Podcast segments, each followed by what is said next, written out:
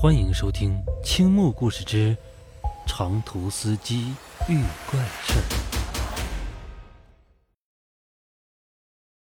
我是一名跑长途运输的卡车司机，一年年薪好几十万。说到这里，一定很多人羡慕我，但是我告诉你，这种看似稳定的生活也存在一些隐患。比如说，我一个月差不多有二十多天在外面跑。在家的时间少之又少，正因为如此，我和妻子聚少离多。为了工作，我无法照顾家庭，因此妻子跟着其他男人跑了。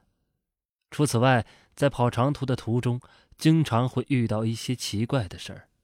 这也难怪了，因为我们跑的路都比较偏僻，有时候在大山里根本就收不到信号。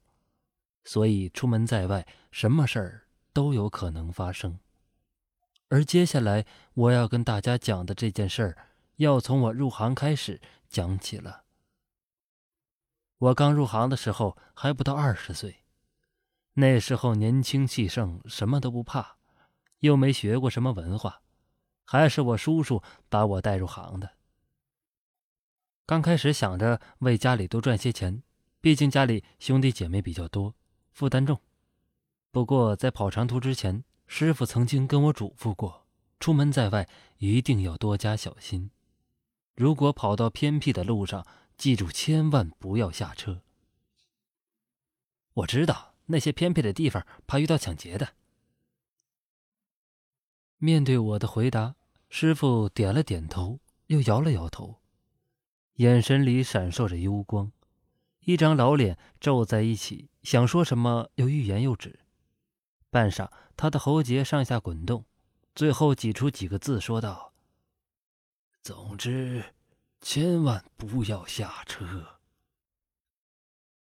开始的时候，我总以为师傅年龄大了，啰嗦也是正常的，自然也没把师傅的话放在心上。刚开始的时候，我胆子挺大的，也没什么顾忌。开着大卡车朝着第一个目的地而去。我第一件事是要把货物送到某工厂去。这一路上非常顺利，我把货物交给了对方，还拿到了一笔不菲的费用。这是我人生赚的第一笔钱，当时我高兴极了。接下来我要把车上的货物开往第二个目的地。第二个目的地在一个大山里。我越往里走，就越荒凉，道路两旁杂草丛生，人迹罕见，好像这座大山根本就没居民居住过一样。只是看到大山下有一些稀疏的民房，寂静的矗立在大山中，倒也徒添了几分荒凉。不过当时我得了第一笔钱，心情大好，也没在意这里的阴沉气氛，心想再努力一会儿。把车开到目的地，下了货就能拿到第二笔钱了。虽然这工作辛苦了一点，也相对的危险，不过来钱快啊，我便无所顾忌了。进山后，我观望了一下，大山里青山翠绿，沟壑深幽，不见城市中的喧嚣，让人心情异常沉静，仿佛一片心灵的乐土。从我开进山中以后。就开始下起了毛毛小雨，使得整座大山如烟如雾，有着一种别样的朦胧美。随着我开车经过，两旁的树林、峭壁上的猴子、摇曳的野花，全都一股脑的被抛到脑后。这种大山里久违的美景，让我如同回到了家乡。山路曲折，很多弯道转折都在我视线盲点。往往车祸就在这种地方发生。我也知道，在美丽的景色中，低头就是悬崖，所以我开的特别小心，以至于精神高度集中。渐渐的，太阳西沉，火红色的余晖洒下来。一天没怎么吃饭，都在旅途中奔波的我，感到又累又饿，就把卡车停在路边。反正这个地方地处偏僻。少有人来，坐在车上，拿出早就准备好的干粮和水，大口吃起来，也算是吃个半饱。只是我出差都跑了大半个月了，基本上都是在车上吃干粮，许久没吃肉了，心中难免燥得慌。忽然，我看到不远处炊烟升起，看来有人做饭。只是刚才我开车一路过去的时候，可没看见哪户人家有炊烟升起呀？怎么这会儿就冒出来了？但是肚子的咕噜叫声却打破了我对未知的疑惑。我心想，要不下车去，找人买点饭吃，起码能吃个饱，不然等会儿开车都没力气了。打定主意，我朝着炊烟升起的地方向前走去，发现那是一个陈旧腐朽的老宅子，还有一股如同死人发霉的味道。屋子也是那种古旧的老宅子，看上面的雕花挺讲究的。说不定是山里的一户大人家，里面肯定有好吃的，因为除了腐朽的味道，我还闻到了肉香味儿。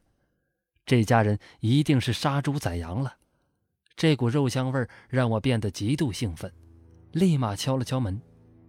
古旧的大门发出沉闷的声音：“有人吗？”我叫了几声后，开门的是一位妇人。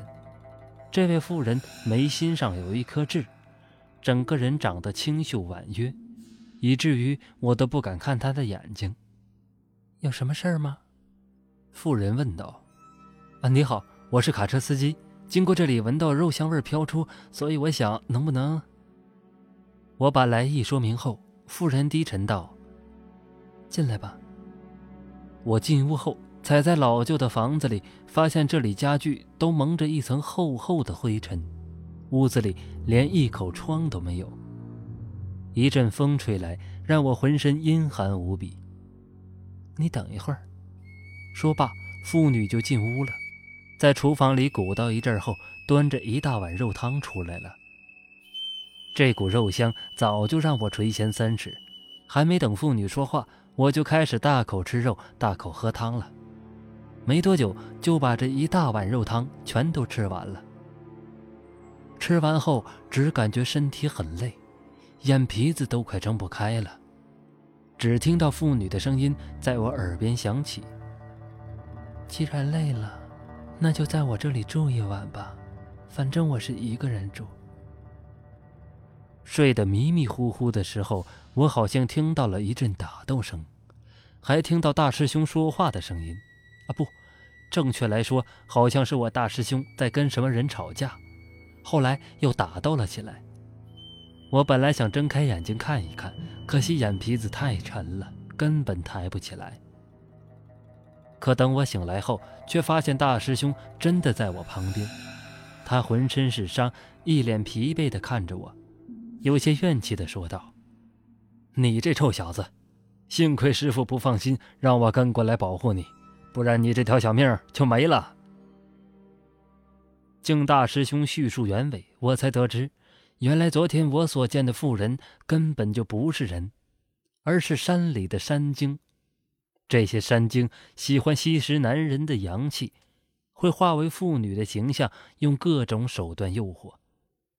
而我年轻，根本不知道还有这种邪门的事儿，所以才会中了那山精的招数。我再看了看昨晚住过的大宅子，根本就是一片坟地。也幸亏大师兄及时赶到，不然我现在已经被山精吸干了阳气，哪还能保住这条小命？难怪之前师傅跟我说话吞吞吐吐的样子。其实不是师傅不想说，他是想让我自己独当一面。打那以后，我在偏僻的地方。再也不会随便下车了。青木恐怖故事每晚十点，我在另一个世界等你。